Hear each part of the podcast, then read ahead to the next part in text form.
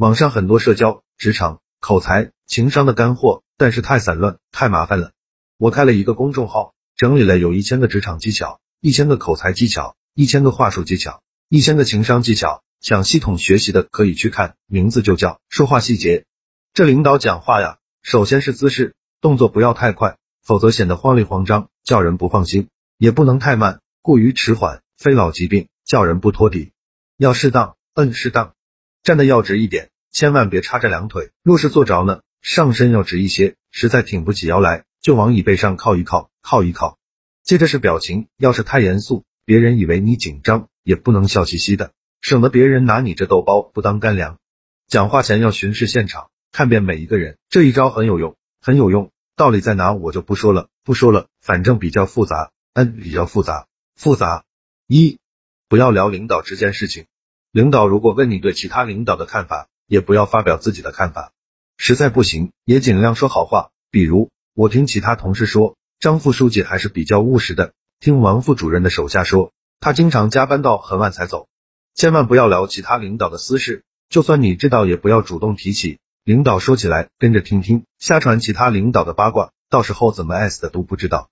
二，尽量不要主动找话题，和领导聊天是个压力活。原因就在于双方并非平等角色的聊天，你要时刻意识到你在聊天中的角色定位，领导是主要角色，你是次要角色，也就是一个陪聊。聊天的话题自然是领导为主，不要傻乎乎的为了避免冷场，抛出各类话题问东问西。有些领导喜欢安静，有的领导需要思考，有的领导则中意营造不怒而威的氛围。如果确实很尴尬，非要主动聊，那就从聊工作汇报开始。三，不要轻易发表评论，和领导聊天。多听多赞多附和，段位高一点的提个好问题，激发领导的表达欲。可是要注意，不要轻易发表自己的见解和评论。大约几年前，领导叫了几个年轻同事一起去爬山，一路肯定聊很多东西。有次聊到孩子，几个年轻同事都刚刚有小孩，自然一下子没稳住，叽叽喳喳就聊开了。有个同事不知领导是丁克一族，聊嗨之后说了一句：“人生还是要有个孩子才完美。”后来发现领导半晌没说话，才知道说错话了。一路很是尴尬。四，不要显摆自己擅长的领域。每个人都有自己擅长、特长和兴趣。有的人喜欢文学，有的人喜欢艺术，有的喜欢经济。在和领导聊天时，如果聊到的话题刚好是你擅长的领域，有些人就会按捺不住，以为可以好好的展示自己一番。你比领导说的多，比领导懂得多，此时此刻就不是表现了，而是显摆。你满心欢喜想好好表现，在领导眼里也许恰恰相反。五。不要过多聊自己的功劳。如果领导聊到你的工作成绩，切忌洋洋自得、夸夸其谈。十分钟聊天内容，八分钟都是自己的功劳。领导都是过来人，你的小心眼不要轻易耍出来。那问到工作聊什么呢？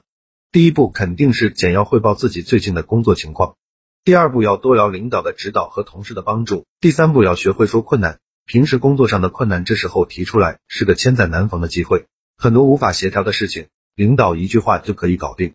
第四步是学会请教，领导十个有九个愿意分享经验的，既可以得到私下指导，又可以悄然拉近关系。